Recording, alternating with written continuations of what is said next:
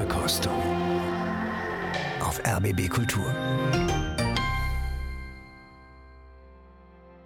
Mit Christian Detig, schönen guten Abend und heute Abend mit einem richtigen Schlachtross. Wir hören in den nächsten zwei Stunden das Cellokonzert von Antonin Dvorak. Sieben Aufnahmen habe ich herausgesucht und hier ist auch gleich die erste.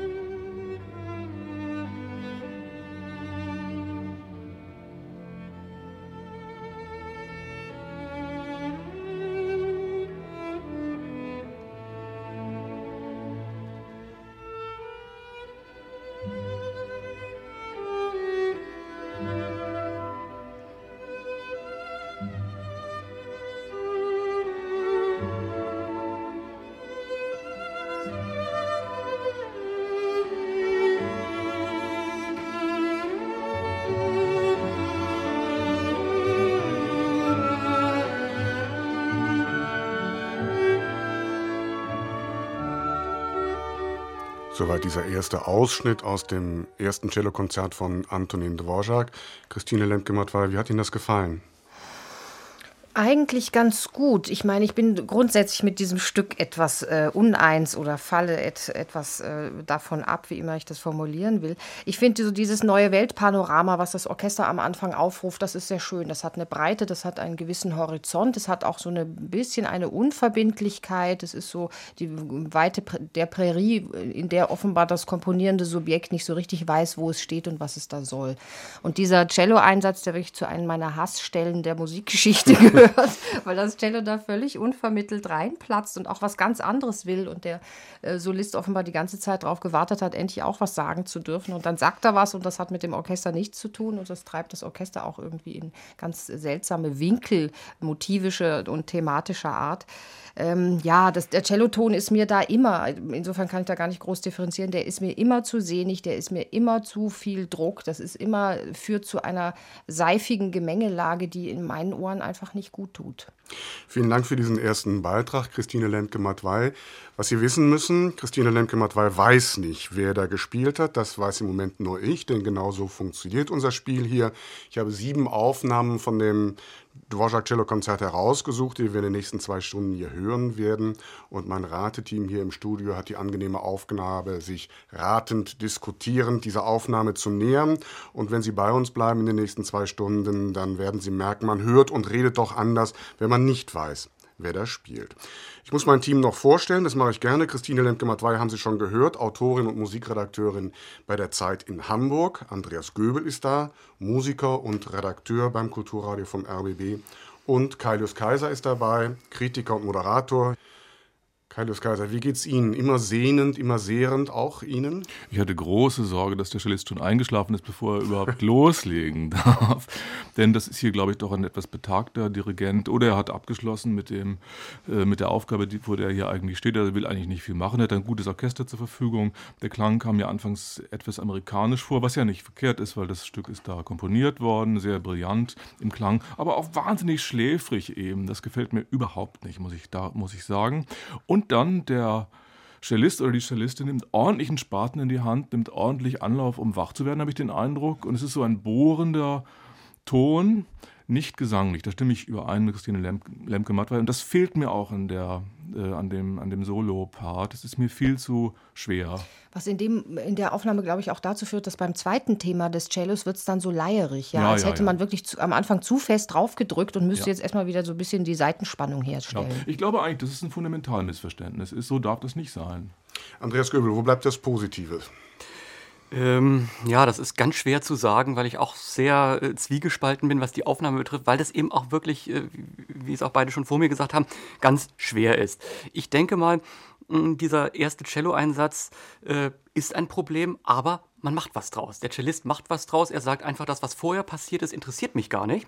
Und deswegen lege ich jetzt erstmal richtig los. Also gleich der Takt, wo nun vier äh, dicke Akkorde kommen, in der Partitur sind sie arpeggiert. Macht er nicht, er spielt sie zusammen, um gleich mal äh, zu zeigen, äh, was eine Harke ist. Bram, Bram, ich Bram, kann das richtig.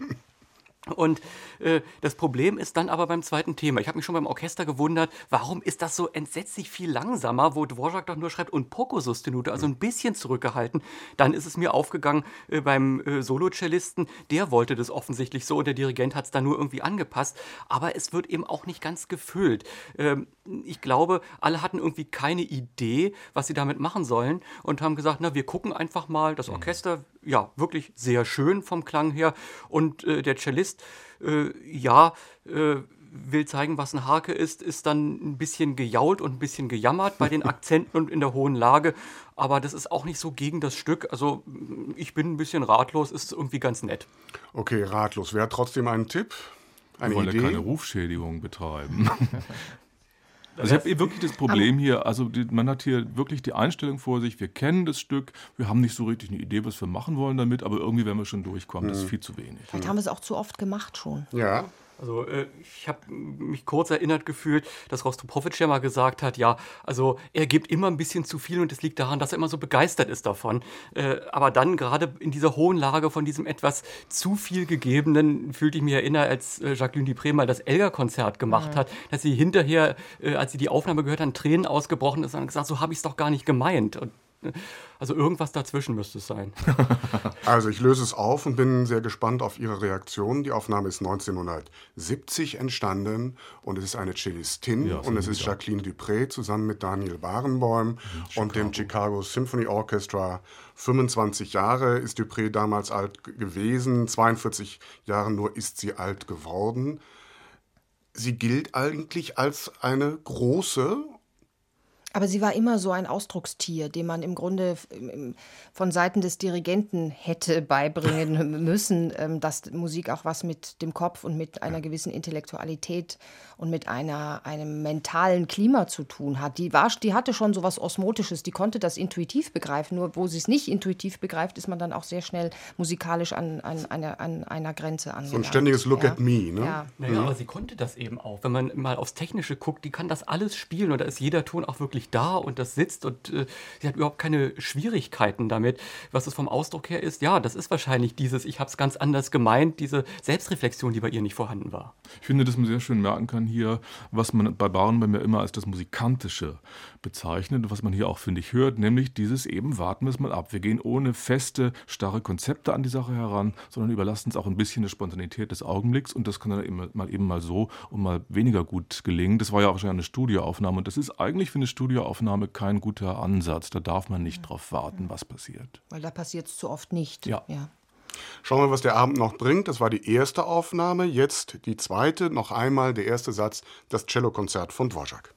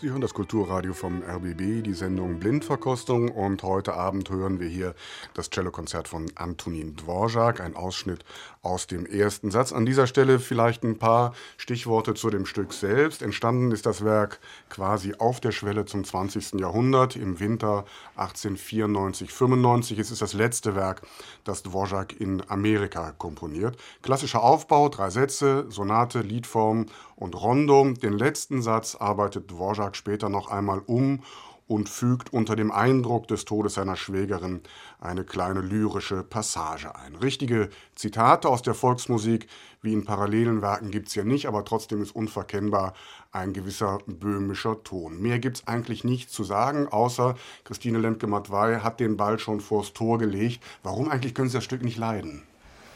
Weil ich das Gefühl habe, er wollte nicht wirklich noch mal ein Cellokonzert sch schreiben. Er hat ja mal ein erstes versucht, viele Jahre zuvor, Jahrzehnte davor, und ähm, hatte immer ein gespaltenes Verhältnis, sowohl zum Instrument, hat man das Gefühl, als auch zu einer Gattung, die er hier in einer Weise klassisch wiederbelebt, die ihm eigentlich nicht mehr so richtig gut zu Gesicht steht. Also man hat immer das Gefühl, er greift noch mal hinter sich, er greift noch mal zurück, ohne ähm, die Gattung, die Form noch mal neu beleben und aufladen zu können. Das stört mich daran.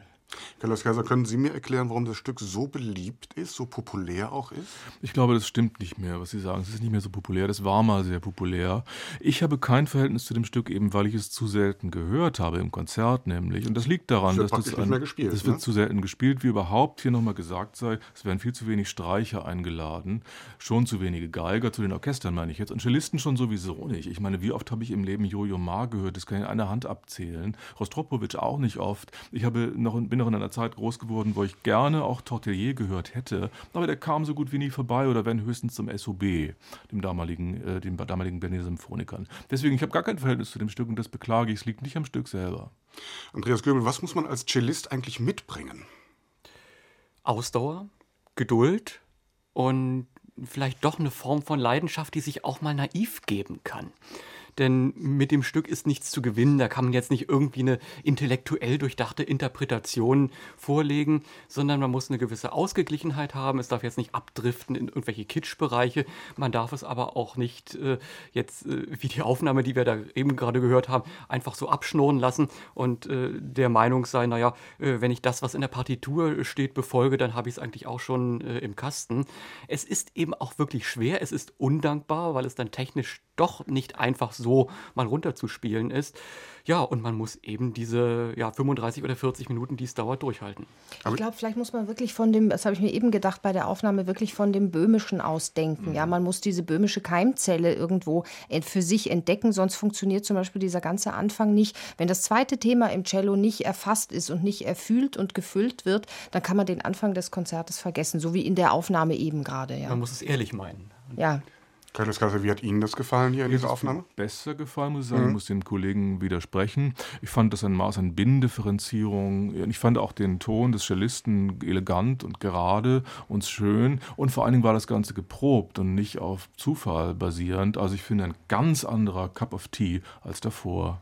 Aber man hat doch ganz stark den Eindruck, dass der Solist in dieser Aufnahme das ähm, eigene instrumentale Ungenügen so ein bisschen in den Dienst seines ähm, Ausdrucks stellt. Ja, also ich, diese Temposchwankungen, glaube ich, sind gemeint. Wir spielen hier ein Stück aus dem späten 19. Jahrhundert und da war das eben so. Ein bisschen aufgesetzt. Ich, ja, ne? natürlich. Also ich, Göbel kann sich ja sagen, ob das genauso in der Partitur steht. Ich würde mal sagen, nein.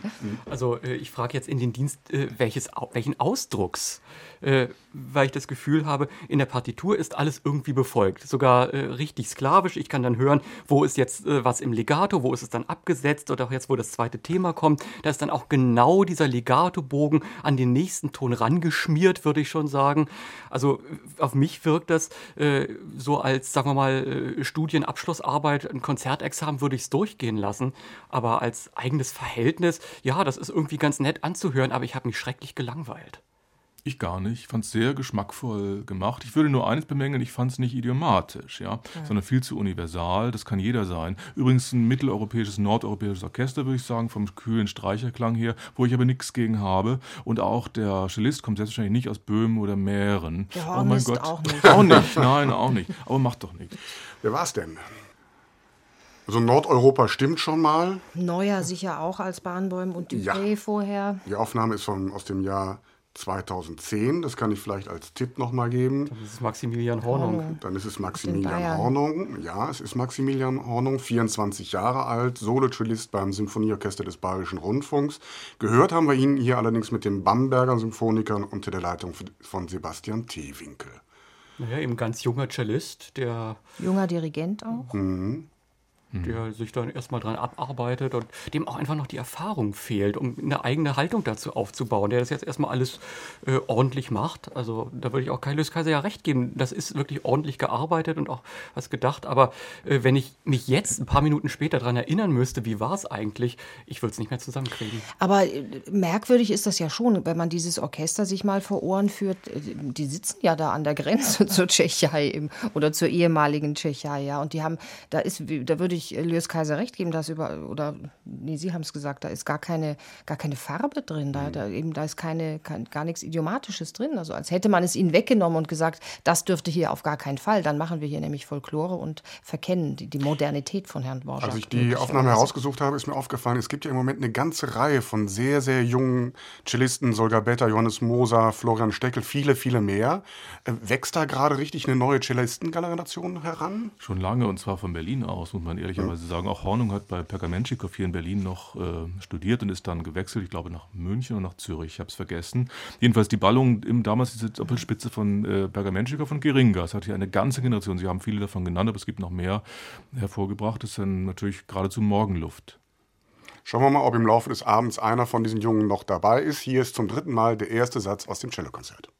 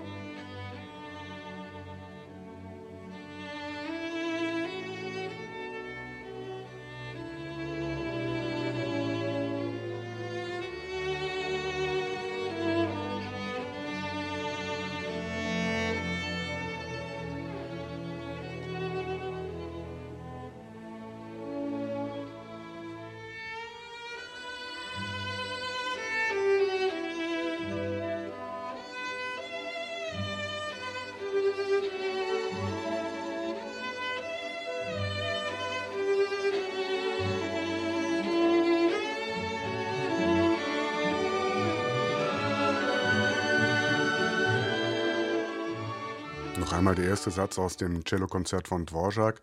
Kailis Kaiser, schon ein anderer Ton jetzt hier, oder? Wie meinen Sie das? Also ich meine, offenbar eine ältere Aufnahme, nicht viel geprobt, eine Möglichkeit zu wiederholen gab es auch nicht. Es ist entweder eine Live-Aufnahme oder eben den damals sehr engen Aufnahmeplänen geschuldet. Das muss offensichtlich ein berühmter, auch natürlich fantastischer Solist äh, sein, um dessen Willen man hier diese Aufnahme gemacht hat und stehen gelassen hat. Das löst aber bei Ihnen keine Begeisterung jetzt aus, ne? Ja, das, ich weiß auch nicht, ich meine, ich, was mich daran begeistert, ist das Maß an merkwürdigen Hokuspokus und auch militärischem Drill zugleich, den man, der so selbstverständlich abgespult wird und den man heute bei keinem Orchester auf der Welt mehr finden würde. Erst recht nicht so abgerufen. Also Christine Limkemat war eine schmalzfreie Zone, oder?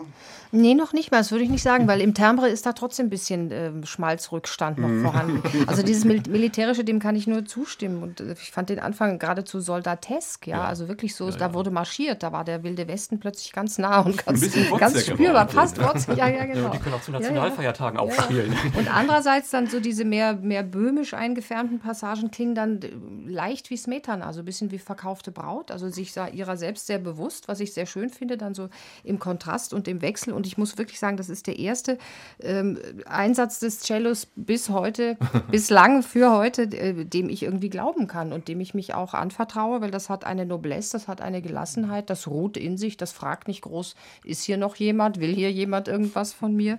Also dieser, äh, dieser Cellist, der hat es einfach nicht nötig und er hat einen Ton, der, den man jetzt bei aller technischen, bei allen technischen Mängeln, äh, die diese Aufnahme hat, ähm, der kann schon singen, der weiß, Ja, der in, schon silbrig, weiß schon was, ne? was sein, was sein Instrument kann und äh, der weiß auch, was seine beiden Hände können. Ich finde auch Wahnsinn, was der für eine Leichtigkeit und für eine Springlebendigkeit da erreicht. Das Ja. muss wirklich ein ganz großer Könner Ja. sein. Andreas Göbel, wie hat Ihnen die Aufnahme gefallen? Ja, ich bin schlichtweg begeistert. Einmal wirklich vom Orchester, die können richtig auftrumpfen, ohne dass wirklich der Kitsch da ist. Für mich wäre das eher äh, für diejenigen, die dann doch noch ein bisschen was Amerikanisches in diesem Konzert sehen wollen. Und äh, beim Solisten, naja, äh, der zieht einfach los, der macht, was er will und er kann es eben auch. Und äh, da kommt es auch nicht auf den Einzelton drauf an. Ich habe dann irgendwann aufgehört, auch in die Partitur zu gucken, weil es im Grunde genommen wurscht ist, äh, was er macht. Vor Dingen, er verbindet die ganzen Sachen. Dieser Auftakt äh, mit diesen äh, krachigen Akkorden und das etwas filigranere danach, es gehört einfach zusammen. Und äh, auch das zweite Thema, es spricht richtig. Äh, er lässt es aufblühen. Und ja, es muss wirklich ein ganz großer sein. Wobei man ja sagen würde, also heute würde man niemandem so ein Vibrato mehr durchgehen lassen. Warum eigentlich nicht? Ja. Weiß nicht, das hat so eine, das hat ihm, das kommt aus einer ganz anderen Schule, das hört man einfach, ja. Das ist ein ganz anderer Ausdrucks. Welche Schule ist es denn? Wer könnte es denn sein? Wenn wir mal in die große Kiste hineingreifen. Er könnte schon Casals sein, oder nicht? Nein, Casals ist es nicht. Ich glaube, Casals hätte das ruppiger gemacht noch mit größeren Touren, naja. Also ich hätte doch gesagt, Feuermann oder so kann das sein. Feuermann würde ich auch sagen. Also, Die Richtung ist richtig, aber noch nicht ganz da, wo ich es gerne hätte. also wenn es, sich Feuermann ausgeht, dann bleibt doch nur noch Gregor Piatigorski. es ist Gregor Piatigorski, genannt Grisha, 1903 geboren, also selber Jahrgang auch ähm, wie Feuermann, Solo-Cellist bei den Philharmonikern hier in Berlin unter Furtwänglern, dann Solo-Karriere in den USA. Kennt den heute eigentlich noch jemand? Nee. Also Außer Ihnen schon. jetzt. Ja. nee, aber kennt kaum noch jemand. Nee.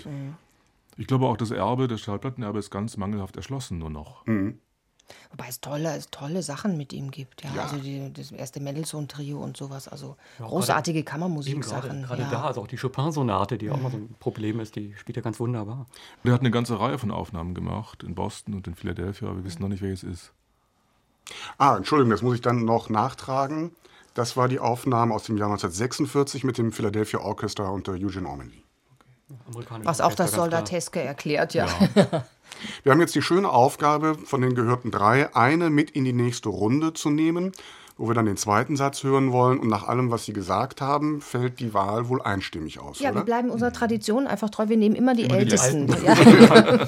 Also, Piotrkowski wird uns also noch begegnen. Folgt der zweite Satz, jetzt in G-Dur, Adagio ma non troppo, die Klarinette spielt vor.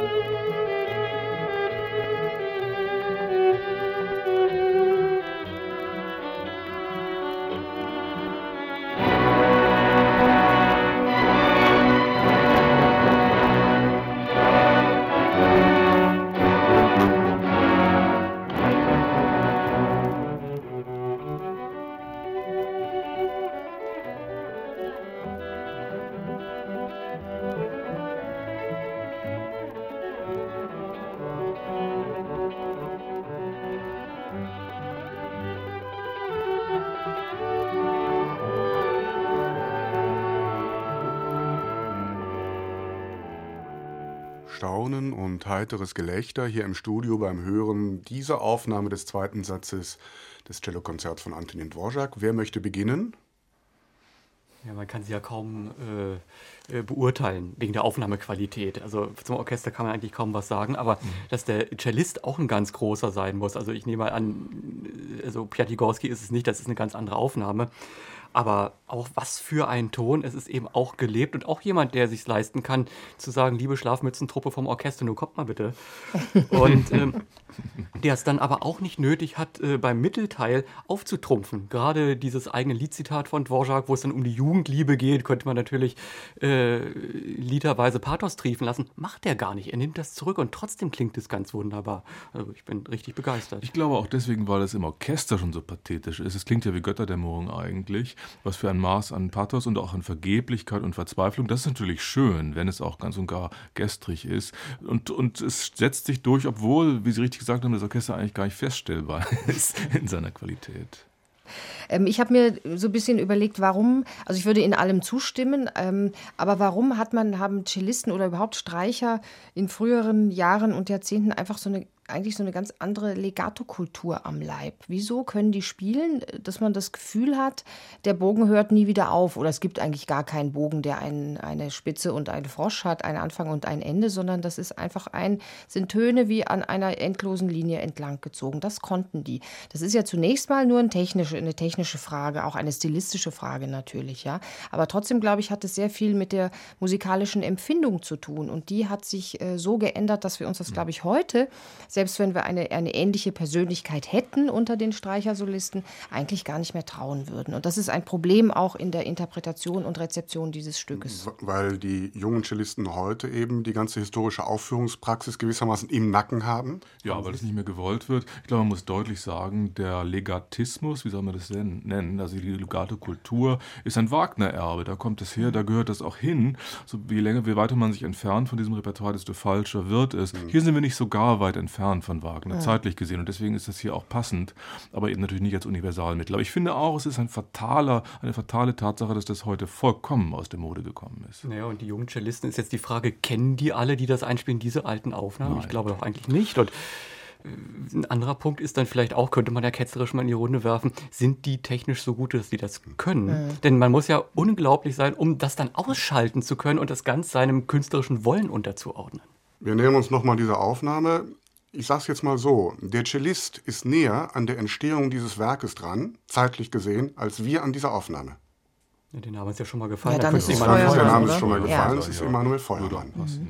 Gleiche Generation wie Piatigorski, galizischer Jude, hat in den späten 20er Jahren als erster überhaupt dieses Konzert auf Platte aufgenommen, musste dann 1933 Deutschland verlassen, fliehen, Solokarriere in den USA und stirbt dann mit nur 39 Jahren kurz nachdem diese Aufnahme, die wir da eben gehört haben, entstanden ist. Und die ist von 1940 und Orchester nie gehört, National Orchestral Association New York, wahrscheinlich eine Muckentruppe unter der Leitung von Leon Barsin. Ist das tatsächlich kein Vorbild mehr heute, was wir da gehört haben? Also ich würde auch gar nicht so in Abrede stellen, dass die jungen Leute von heute das nicht kennen. Wieso sollten sie es denn nicht kennen? Sie können alles kennen. Sie können heute sehr viel mehr kennen als die Generation vor ihnen. Ich würde sagen, und wiederhole mich da so ein bisschen, ich glaube, es ist eine Frage des, natürlich der Stilistik und es ist eine Frage des persönlichen Mutes. Ja, ich muss mir ja schon die Brust aufreißen, wenn ich so ein Legato mal an den Tag lege oder versuche und es auch tatsächlich vielleicht hinbringen sollte.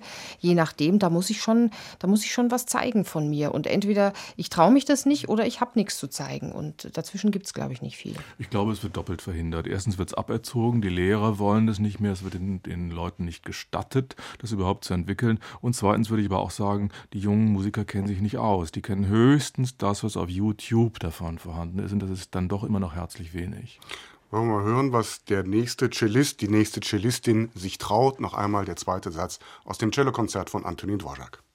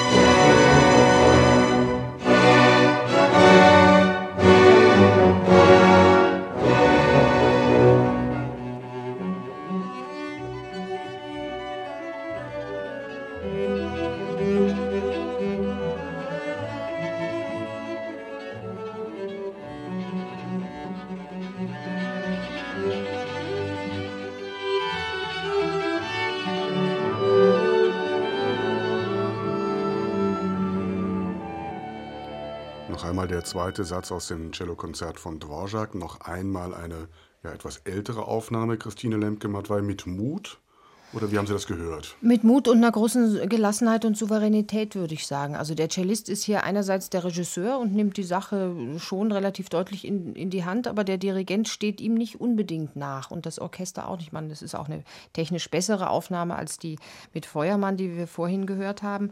Mir hat das gefallen. Ich finde auch, da ist so eine, sowas wie eine blühende Zucht im Orchester. Das äh, tut diesem Satz sehr gut und dem Liedhaften in diesem Satz sehr gut, weil man eben doch nicht, doch das Gefühl hat, es wird nicht nur so dem, dem Lyrischen nachgegeben. Das ist, da wird so ein kleiner Widerstand eingebaut, der ist musikalisch sehr schön. So ein bisschen so straight durch auch, geradlinig? Ja, aber für mich nicht zu sehr. Also mhm. ich finde, die Musik verträgt das sehr gut. Carlos Casa, wir haben ja, das gehört. Das ist schön unsentimental, würde ich auch mhm. denken. Ich meine, es ist auch wirklich ein Mittelsatz hier mal, wo man ein bisschen das vertiefen kann, was man bisher gesagt hat, und einen ganz anderen Gang einlegt, auch ein bisschen Ruhe walten lässt. Das gefällt mir schon sehr gut. Andreas Göbel. Ja, man hört es natürlich nach der Feuermann-Aufnahme vorhin äh, ganz anders. Und äh, was natürlich hier eben auffällt, es ist auch wirklich dialogisch äh, angelegt. Der Cellist nimmt auch mal eine Idee des Orchesters auf. Und da sind alle dann doch nochmal mit der Heckenschere drüber gegangen. Also es ist schon sehr viel mehr äh, geordnet. Äh, man kann das eben auch so äh, leicht melancholisch anlegen. Es ist ein Nachsinnen, ein Nachdenken, gerade dieses Lied, was hier zitiert wird. Es wird nicht gedonnert. Ich finde es sehr angenehm. Wer hat eine Idee, welcher wer das gewesen sein könnte? Also ich würde vermuten, äh, an der Stelle, wo dann eben das Cello mal nicht Melodie oder Melodietöne hat, äh, lässt der Cellist auch mal wieder äh, alle fünf gerade sein. Insofern würde ich doch auf Pertigorski ja. tippen. Das muss eigentlich Pertigorski ja. sein. Es ist sozusagen der Gewinner aus unserer ersten Runde. Gregor Piatjogowski, noch einmal mit dem Philadelphia Orchestra unter der Leitung von Eugene Ormedy. 1946 in Philadelphia ist diese Aufnahme entstanden. Ich habe nochmal eben nachgeguckt. Ähm, Piatjogowski war, als er diese Aufnahme gemacht hat, so Anfang 40. Die Jüngeren, die wir vorhin gehört haben, waren alle so Mitte 20. Hat das Alter auch etwas damit zu tun, dass wir das als eine ja, durchdachte, gewachsene, geradlinige Geschichte hier wahrnehmen? Na, ich glaube, so zeitgeschichtlich kann man das gar nicht so sehr ähm, auseinander differenzieren, würde ich sagen. Also ein damals 40-Jähriger ist sicher heute ein Mitte 20-Jähriger. Wir sind natürlich heute mhm. schneller, wir sind ähm, multimedial gebildeter, was auch immer.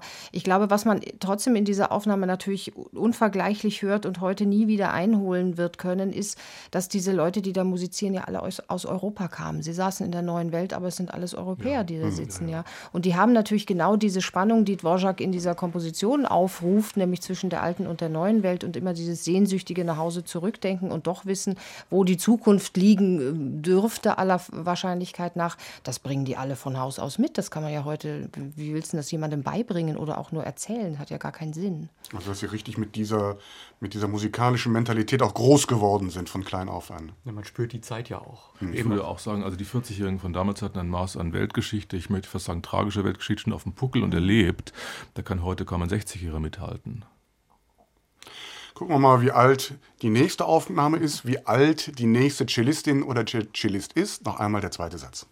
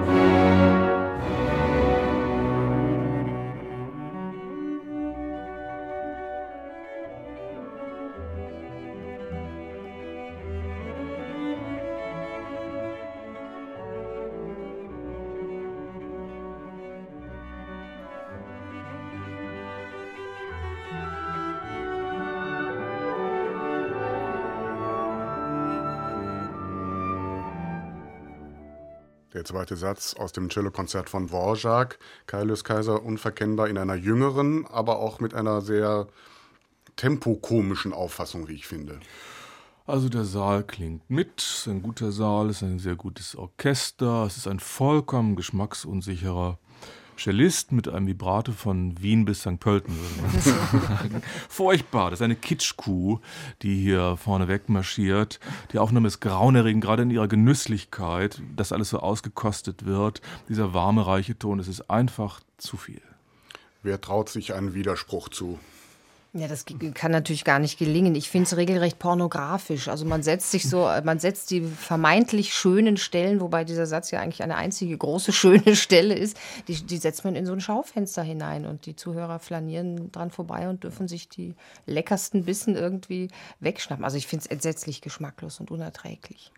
Andreas Göbel, in Ihren Augen sehe ich da ist leider nichts zu retten. Und äh, ich habe so äh, den bösen Verdacht, das ist eben auch eine Aufnahme, äh, die ist so furchtbar, was den Cellisten betrifft, äh, dass man die sich auch merkt. Und ich habe so das Gefühl, äh, seitdem ich die hier irgendwie vor drei oder vier Jahren in der CD-Kritik bemäkelt habe, ist die auch nicht besser geworden. Sie wissen schon, was es ist. Also die, das merkt man sich irgendwie. Das ist leider Gauthier Capuçon, von dem man sonst äh, anderes gewohnt ist. Aber es kommt einfach kein Ton. Ich meine, liegt es vielleicht daran, dass er sein Cello so merkwürdig hält, dass es fast liegt, dass da überhaupt kein Klangvolumen reinkommt. Nein, aber im Ernst, äh, Ausdruck, äh, wenn er hier Ausdruck bringen will, ist es ein Vibrato. Äh, natürlich ist es auch irgendwie ein bisschen überlegt, wo fange ich jetzt den Ton ohne Vibrato an, wo äh, steigere ich das dann ein bisschen. Aber äh, das äh, ist noch überhaupt keine Gestaltung. Also ich möchte darüber eigentlich nichts mehr sagen müssen. Gauthier Capuçon, weil wir eben vom Alter gesprochen haben, 28 ist er alt, als diese Aufnahme vor gut vier Jahren entstanden ist und begleitet hat ihn das Radiosinfonieorchester Frankfurt unter der Leitung von Pavo Järvi und weil Kaius Kaiser eben von dem Ort gesprochen hat, das war die Alte Oper in Frankfurt. Irgendwie scheint diese Aufnahme und das, was Sie eben gesagt haben, ja zu bestätigen, was Sie vorher über Feuermann und auch Piatigorski gesagt haben. Wobei ich nicht sagen würde, dass Capuçon keinen Ton hat. Also der, mhm. da ist schon was da, da klingt ja auch was, ja. Es ist nur völlig eben nicht gefühlt, nicht, nicht gefühlt. Das hat irgendwie so ein, so ein der reine Selbstzweck, ja. Schöner Klang, schöner Ton als Selbstzweck. So würde ich das eigentlich eher beschreiben. Ja, und ich meine, Pathos ist hier eigentlich auch da. Es ist nicht so, dass jemand sich völlig zurückhält. Ich hätte gerade von dem Franzosen da mehr sozusagen Eleganz oder Zurückhaltung, vielleicht erwartet mehr Fingerspitzengefühl. Das ist überhaupt nicht vorhanden. Aber es ist eben, obwohl jemand dick aufträgt, vollständig orientiert orientierungslos. Von Capuçon habe ich gelesen, auch nur gelesen, wünscht man sich ja, dass er die große französische Cello-Tradition fortsetzt, dass er an sie anknüpft. Hat er eigentlich das Potenzial dazu? Na, offenbar nicht. Das ist ein guter Kammermusiker. Mhm. Der mit Martha Agerich in Lugano zum Beispiel habe ich sehr schöne Abende schon erlebt. Aber ich finde, als Solist ist er. Auch mit seinem Bruder zusammen. Das ja, kann ja. ausgesprochen nett sein, die beiden. Damit ist Capuçon draußen. Ich denke, da brauchen wir kein weiteres Wort zu verlieren. Stellt sich nun die Frage: Wir kommen zum dritten Satz. Piatigorski oder Feuermann? Schwierig, ne? Ich würde trotzdem bei Piatigorski bleiben. Es ist so ein bisschen eine Runde aufgeklärter als Feuermann. Ich glaube, das können wir uns äh, mal zutrauen. Dann hier. doch ein bisschen einfacher. Der dritte Satz des Cellokonzerts von Antonin Dvorak.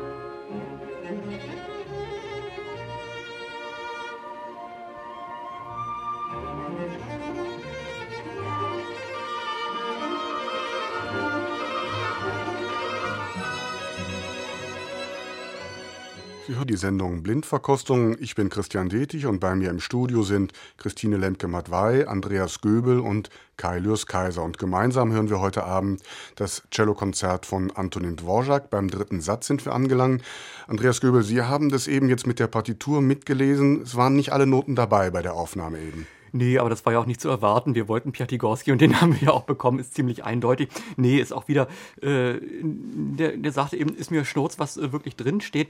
Aber immerhin hat er äh, die Ehre des Cellisten, also auch die Stellen, die unangenehm sind und wo es tatsächlich eine Erleichterungsvariante gibt, die höchstwahrscheinlich noch von ursprünglichen Widmungsträger äh, des Konzerts von Hanusch Wiehan stammt und die man ja auch äh, wirklich benutzen könnte. Die nimmt er nicht. Lieber geht er technisch äh, mit der schwierigen äh, Stelle baden und äh, das zeichnet ihn auch aus. Aber nein, äh, eine wunderbare Aufnahme. Man merkt auch wieder, auch da, wo es ruhig wird, äh, es ist trotzdem nicht ruhig im Sinne von langweilig, sondern es ist empfunden, es ist trotzdem in sich bewegt. Naja, und ich meine, äh, Eugene Ormandy muss man da ein Kompliment machen, wie man das noch begleiten kann. Großartig. Ich sage noch mal nicht, ob er Göbel recht hat, um vielleicht noch einen Hauch von Unsicherheit in dieser Runde zu lassen. Christine Lemke-Matwei, wie haben Sie das gehört?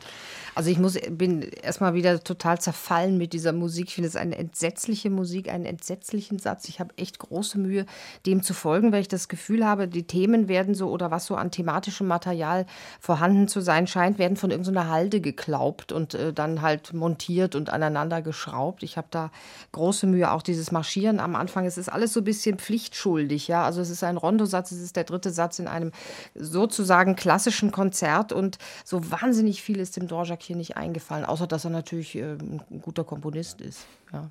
Ist doch auch schon was. Ja, ist, ist mehr als nichts. Sind andere nicht. Ich muss gestehen, ich verstehe die Schwierigkeiten nicht, die Sie haben. Aber vielleicht liegt es an mir, dass ich das dann auch schon doch schon trotz allem zu oft gehört habe. Ich finde sehr schön, dass man hier Piatigorski tatsächlich wiederum daran erkennt, dass da, wo es schwer wird, wird es leicht bei ihm. Das ist, finde ich, ganz erstaunlich und das zeichnet ihn auch aus und das unterscheidet ihn auch. Bei Rostropowitsch wäre der Ton größer und bei Casals wäre er gruppiger, würde ich denken. Aber dass wir es in dieser, in dieser Preisklasse uns hier bewegen, ist völlig klar. Gleichfalls auch von mir Kompliment zu, für Eugene Ormandy, der übrigens einer der wenigen großen Dirigenten war, der viel und gerne und sehr gut eben begleitet hat. Wie macht er das? Indem er hier mit dem Pfefferstreuer dirigiert. Irgendwie, weil er eben ein Gewürzkrämer war. Also er hat einfach so einen, einen, Ansatz gehabt, der sich mit, auch mit egomanischen Solisten gut vertrug. Ähm, ich will noch mal einen Versuch starten und sagen, mit dieser Technik, die wir da eben gehört haben, kriegen Sie an einer deutschen Musikhochschule keinen Platz. Ja, und Platon hätte auch keine Stelle bekommen, wenn er heute leben würde. Ja, das ist bestimmt, äh, bestimmt richtig. Wobei ich nicht sagen würde, dass es jetzt war, es war so ein bisschen auseinander hier und da, ja. Aber ich glaube nicht, dass es an der, an der reinen Streichertechnik liegt. Es ist mehr eine Frage der, der inneren Musikalität, die hier herausstrahlt. Und die eben ne? auch dann mhm. solche äh, kleinen Differenzen äh, einfach äh, völlig nichtig macht und auch wieder auszugleichen versteht. Ich meine, unterschätzen wir die Hochschulen nicht. Das ist ein Talent, was man hier hört, das ist entwaffnend. Das würde jeder hören. Das, der würde auch sofort aufgenommen werden. Also da würde ich hier wieder sprechen. Die Frage ist nur, was aus ihm gemacht würde, also wie er klingen würde, nachdem er da drei Jahre studiert hätte. Ja, was er Nämlich darf nicht und mehr was so. er nicht mehr darf, ja, ja genau. Mhm. Hören wir mal, was der Nächste oder die Nächste darf oder nicht darf. Der also dritte es Satz. war Piatigorski, ja. Stimmt. Gut. Richtiger Ordnungsruf. Ich muss die Unsicherheit, Treffer, ja, die Unsicherheit muss ich noch mal äh, wieder zurücknehmen. Treffer hundertprozentig, Piatigorski und jetzt mache ich es auch gleich vollständig in der Aufnahme von 1946, Philadelphia Orchestra, Eugene Yomedy. So, jetzt aber noch einmal der dritte Satz.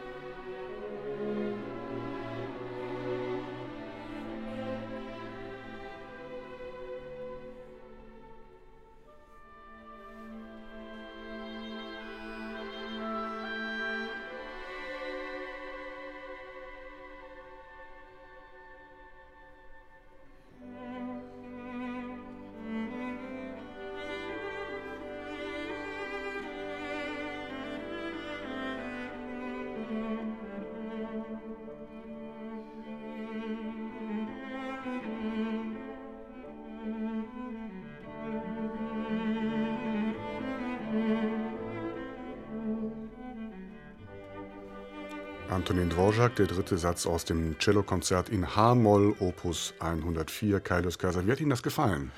so eine Aufnahme aus dem Zeitalter Karajans, äh, womit ich nicht sagen will, dass es Karajan dirigierte, das glaube ich nämlich nicht, weil wir es hier mit einem Exerziermeister zu tun haben, einem Rhythmiker, der hier vorne steht und das ist Karajan in dieser Weise nie gewesen. Nein, ich meine es in dem Sinne, dass es sehr komfortabel, brillant, rund und technisch ausgereift ist, wie hier musiziert wird. Das ist eine gute Sache. Mir fehlt aber ein bisschen Missionsgeist daran, also das letzte Quäntchen an Überzeugungswille, auch den ich hier nicht erkennen kann. Wir haben es mit einem guten Cellisten zu tun, den man im Schauspielbereich als Rampensau bezeichnen würde. Also er weiß, dass er eine große Aufgabe hier hat, er hat auch eine gute Performance, großen Ton, irgendwie weiß er auch was zu erzählen. Herr Göbel, Sie nicken schon. Ja, ich hätte dem wenig hinzuzufügen. Äh, mir ist es genauso wie Kai Lewis Kaiser gegangen, dass mir erst der Dirigent äh, einfällt. Äh, mir ist aufgefallen, das, was Jacqueline Dupré als Cellistin macht, also immer so ein bisschen zu viel macht der äh, als Dirigent. Also äh, bei dem würde ich nicht über den Zebrastreifen gehen, wenn der angebraust kommt, weil ich sicher bin, der hält garantiert nicht an. Also es ist bei ihm so, er quetscht wirklich alles an Ausdruck raus. Dadurch steht es auch ein bisschen. Man kann sich draufsetzen. Es klingt irgendwie nicht schlecht. Ich finde es vom Tempo her eben ein bisschen zu langsam und dadurch merkt man auch die Stellen, wo es dann doch mal so ein bisschen durchhängt. Äh, und der Cellist muss dann halt eben auch mit und er kann auch mit. Wie gesagt, technisch souverän. Aber irgendwo ist es mir dann beim Hören doch ein bisschen lang geworden, weil ich irgendwann wusste, so geht's lang, so klingt es wirklich sehr schön, aber mehr war es dann auch nicht. Also was Andreas Göbel über den Dirigenten und den Zebrastreifen gesagt hat, stimmt schon mal. Christine Lemke-Matt, weil gefällt Ihnen jetzt dieser Satz ein wenig besser? Also sagen wir mal so, es wird mir ein bisschen besser erklärt musikalisch, aber wahrscheinlich schon wieder zu viel. Also die, die äh, geradezu unbändige Freiheit, die Piatigorski sich in diesem Finalsatz äh, gönnt und gegönnt hat, ähm, derer ist man sich hier durchaus bewusst, aber man traut sie sich nicht zu und man traut sie sich auch nicht. Also es wird so getan, als sei das jetzt alles irgendwie äh, die Invention des Augenblicks und gleichwohl ist es, da würde ich Lös Kaiser zustimmen, alles ähm, ziemlich stark abgezirkelt und äh, sitzt so in kleinen Käfigen Käfigen und wird so äh, aneinander gebaut und ineinander gesteckt. Das macht es ein bisschen letztlich bei aller anderen Anmutung doch so ein bisschen arg unmusikantisch. Und mir gefällt dieser Celloton überhaupt nicht, muss ich sagen. Also ich finde das Näseliche, das kann ich irgendwie gar nicht, gar nicht gut haben. Und ich finde auch, es ist viel zu fett. Es ist irgendwie so die so eine, so eine Fettleber am mhm. Instrument, mhm. so die Doppel-Hyperrahmstufe. Das mag ich, mag ich nicht. Und das ist, glaube ich, auch der Musik gegenüber nicht wirklich angebracht und gerecht. Ich finde, man hat auch so ein bisschen den Verdacht, letztendlich ist alles alles nur Show hier. Also das ist so die Attitüde dahinter und das ist mir nicht angenehm. Wobei so ein paar Übergänge sind wirklich schön. Also da ist dann mal so die Lupe drauf gerichtet, da, da haben die sich was überlegt. Also es ist so, um, um Goebbels Wort, das heute Abend jetzt noch gar nicht gefallen ist, einmal zu gebrauchen, es ist doch durchaus gearbeitet, würde ich denken, an einigen Stellen zumindest an so ein paar kleinen Übergängen. Aber er hat immerhin gesagt, man kann sich draufsetzen. Ich habe nicht verstanden, was das bedeutet.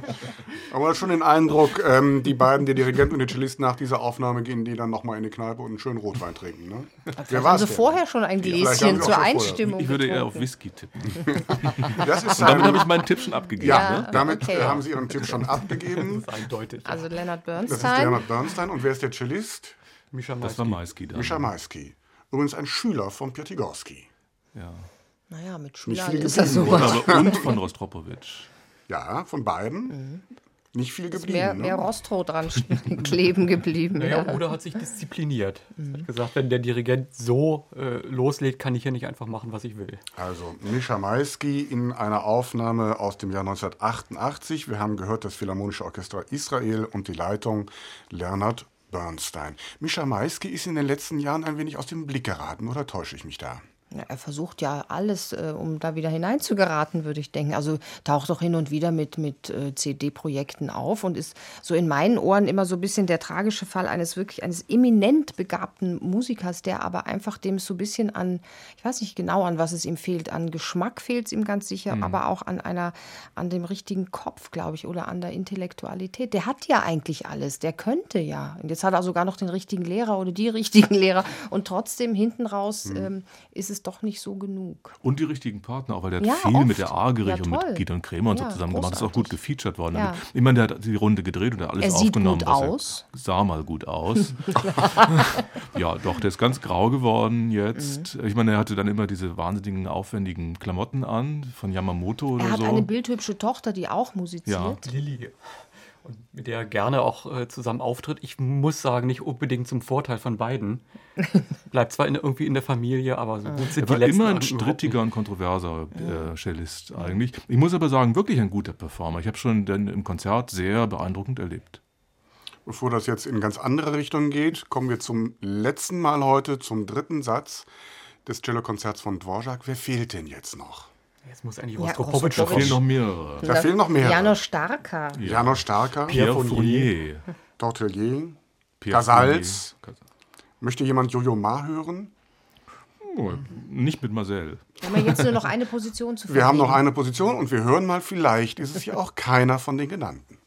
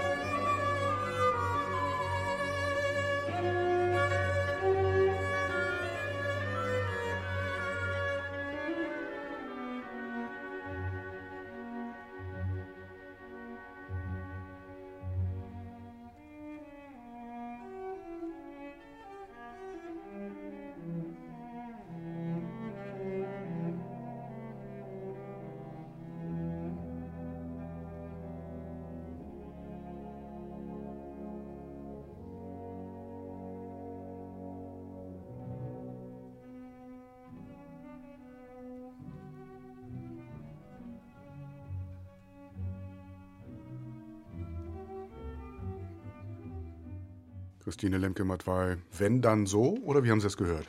Wenn dann eher so. Ich finde, der Ton ist sehr viel seriöser als in der, in der Bernstein-Aufnahme. Es wird so ein bisschen gemeinsamer auch die Flucht nach vorne angetreten.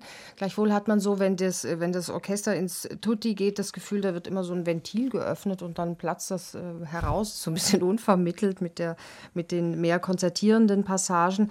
Grundsätzlich ist mir auch hier zu viel Dauerdruck vorhanden. Also das ist, da fehlt so die Selbstverständlichkeit des Musizierens, finde ich. Und ich finde auch im Celloton, das ist ist mir ist jetzt nicht ganz so näselig und ganz so seifig, wie Maisky das ähm, an, zu tun pflegt, zu spielen pflegt, aber so ein bisschen geschmiert und schmierig ist das auch. Also mir ist es nicht klar genug, nicht, nicht offen genug, nicht offenporig genug. Also so ganz ist es nicht mein. Andreas Göber, gibt es eine Gegenrede? Mir geht es irgendwie auch so und um Christine Lemke mal den Gefallen zu tun, hier hört man wirklich, dass es gearbeitet ist und zwar äh, sowohl vom Dirigenten als auch vom Cellisten. Man merkt, es ist eine Emphase drin. Ich würde sagen, es ist auch wirklich ehrlich empfunden, aber die haben sich richtig Gedanken gemacht und zwar genau, wo sie auch von der Partitur abweichen. Ich glaube, der Cellist ist erstmal davon ausgegangen, äh, dass er den Dvorak beschimpfen will, dass der ihm zu viele Piano- und Pianissimo-Zeichen eingetragen hat. Und sagt, nö, muss ich ja gar nicht, sondern wenn ich da Forte spielen will, auch noch ein richtig dickes Forte, dann tue ich das auch einfach. Und äh, wenn Dvorak schreibt in Tempo, also wieder so wie am Beginn, machen wir das noch lange nicht, sondern nehmen erstmal halbes Tempo und steigen dann wieder ein. Also mir ist es auch tatsächlich ein bisschen zu viel vom Ton, obwohl der Ton an sich sehr schön ist. Beim äh, Orchester und beim Dirigenten habe ich so irgendwie das Gefühl, hat er vorher den Ring von Wagner dirigiert? Mhm. Irgendwie so aus der Ebene kommt ja gerade Posaunentuba-Behandlung. Ist es das also eine, Hei eine, heilige, kompakt, ne? eine heilige, ernste mhm. Angelegenheit, die sich da vornehmen? Ich finde es sehr überzeugend. Meine äh, Version wäre es aber ehrlich gesagt nicht ganz. Kleines Kaiser. Ähm, ich möchte nur was zum Orchester sagen. Es ist das erste Mal, dass ich so ein böhmisches Glitzern im Orchester gehört habe, was ich sehr positiv finde, womit ich aber nicht sagen will, dass es ein böhmisches Orchester ist, denn dazu ist es viel zu breitwandig, viel zu sehr in Cinemascope und in Technicolor noch dazu. Mhm. Auch wiederum zu sehr amerikanisiert, obwohl ich es nicht, damit auch nicht sagen will, dass es ein amerikanisches Orchester ist. Ich möchte hier grundsätzlich sagen, Dvorak leidet wie das ganze böhmisch-mährische Repertoire darunter, dass es vollständig globalisiert ist eben. Dieses böhmische Glitzern ist immer zu zu selten dabei, erst recht nicht in Reinkultur. Das wird zu wenig gesanglich, zu wenig kantabel, zu wenig tänzerisch, zu wenig volksläufig aufgeführt, auch in dieser Aufnahme, denn es ist viel zu Wagneresk, wie äh, Andreas Göbel richtig gesagt hat. Das ganze Dvorak-Repertoire ist viel zu sehr infiziert, entweder mit dem mit dem Wagner-Bacillus oder mit den Brucknokokken oder wie soll man das nennen? Es ist viel zu dick immer. Ein phonischer Begriff von diesem Stück offenbar, ne? ja, die Aufnahme stammt aus einer Zeit, wo dann bei den Berliner Philharmonikern, wenn das Stück angesetzt war, immer stand Bläserverdopplung. Ja, genau. Wer war das denn? Also ich würde Kai Lös Kaiser da irgendwie schon recht geben, äh, Orchesterverdopplung bei der Berliner Philharmoniker, ne? Wer ist mit Karajan und Rostropowitsch? Genau diese Aufnahme ist es aus dem Jahr 1968 aufgenommen hier in Berlin. Ostapowitsch, die Berliner Philharmoniker unter Herbert von Karajan. Ja, so ein bisschen was Goldschnitthaftes. Ja, du, mhm. Die Summe wird hier ja. gezogen aus mhm. äh, der Interpretations- und Rezeptionsgeschichte des 20. Äh, Jahrhunderts, jedenfalls bis zu diesem Zeitpunkt. Das ist sicher nicht verkehrt, aber ich würde auch sagen, es lässt Sie unzufrieden zu zurück. Ja, es ja? lässt einen so ein bisschen hungrig dann doch zurück, weil, es, weil eben das Idiomatische fehlt. Wobei, das, kann, das, was Louis Kaiser gesagt hat, kann man in gewisser Weise natürlich auch auf Maler anwenden, ja, wo es dann noch ganz andere, ganz andere Wolken ja, schlägt. Aber Dvorak leidet darunter natürlich unmaßgeblich mehr als Maler. Aber der Cellist hat hier doch eine ungeheure Souveränität, oder? Ja, und einen schönen Ernst. Also er nimmt, er nimmt die Musik ernst. Er sagt nicht, ähm, ich bin hier zwar die Rampensau und werfe mich da äh, kullernd nach vorne, sondern er sagt schon, ich bin, ich bin mit Rostropowitsch und ich habe eine Verantwortung vor dieser Partie. Ich habe eine Verantwortung vor diesem ganzen Stück. Und das merkt man und das ist schön. Und beide sind sich eben auch einig, Solist und Dirigent, in der Absicht. Mich würde beispielsweise mal interessieren, äh, jetzt mal die Aufnahme gegenzuhalten, wo auch Rostropowitsch spielt, aber mit dem Landphilharmonik unter Karl Maria Giulini, ja. also ein ganz anderer mhm. Dirigent. Mhm. Ja, ja. Ich finde auch, man merkt sozusagen den gegenseitigen Respekt, vielleicht sogar eine gegenseitige Furcht der beiden großen mhm. Männer voreinander. Sie hören die Sendung Blindverkostung. Bei mir im Studio sind Andreas Göbel, Christine Lemke-Matwei und Kailius Kaiser. Und die drei haben jetzt die schwierige Aufgabe oder auch schöne Aufgabe, aus den Aufnahmen, die wir heute Abend in den letzten zwei Stunden hier gehört haben, eine auszuwählen. Und während Sie nachdenken, sage ich nochmal, welche Cellisten wir heute Abend gehört haben. Maximilian Hornung kann man, glaube ich, streichen. Jacqueline Dupré. Gauthier Capuçon kann man, glaube ich, auch streichen. Dann Emmanuel Feuermann. Rostropowitsch hier zum Schluss und äh, Gregor Piatigorski, Mischa Maisky. Das sind die Namen, die wir heute Abend, der Cellisten, die wir heute Abend gehört haben. Für wen entscheiden wir uns? Welchen Satz hören wir denn nochmal? Wir hören noch einmal den ersten Satz. Sonst hätte ich gesagt Emanuel Feuermann, weil es mich interessiert hätte, aber äh, mit dem langen Orchestervorspiel ist das eigentlich unzumutbar. aber man müsste natürlich schon mal eine Lanze brechen eigentlich für den alten Herrn. Es ist natürlich auch reizvoll, mal jemanden von vorne bis hinten durchzunehmen, wie Piatigorski oder Rostrogorski in Gestalt von Maisky. ich würde auch sagen Feuermann. Ja. Wobei wir Piatigorski ja im ersten Satz hatten, nicht ja. wahr? Ja. ja. Mhm. Gut, dann wäre ich auch für Feuermann. Ne? Ich kann jetzt nur mit so einem halben Herzen sagen, eigentlich würde ich Rostropowitsch gerne hören, um zu sagen, um eine gewisse Repräsentativität auch in, auf der mhm. Zeitleiste herzustellen ja. und nicht zu sagen, wir haben wir jetzt haben mal wieder den ältesten Artikel. Das ist ein Argument. Ja. Also das würde ich vielleicht nochmal in den, in den Ring werfen. Auch, auch das Vorspiel ist ein Argument. Also ja, dann würde ich vielleicht sogar auch mich zu Rostropowitsch bekehren lassen. Gut. Einverstanden. Na, wenn das so einfach ist. Dieses Mal würde ich sagen, und es liegt sicherlich auch an der Aufnahme, wir hören noch einmal den ersten Satz aus dem Cellokonzert von Antonin Dvorak. Der Solist ist Mstislav Rostropowitsch. Es spielen die Berliner Philharmoniker unter der Leitung von Herbert von Karajan.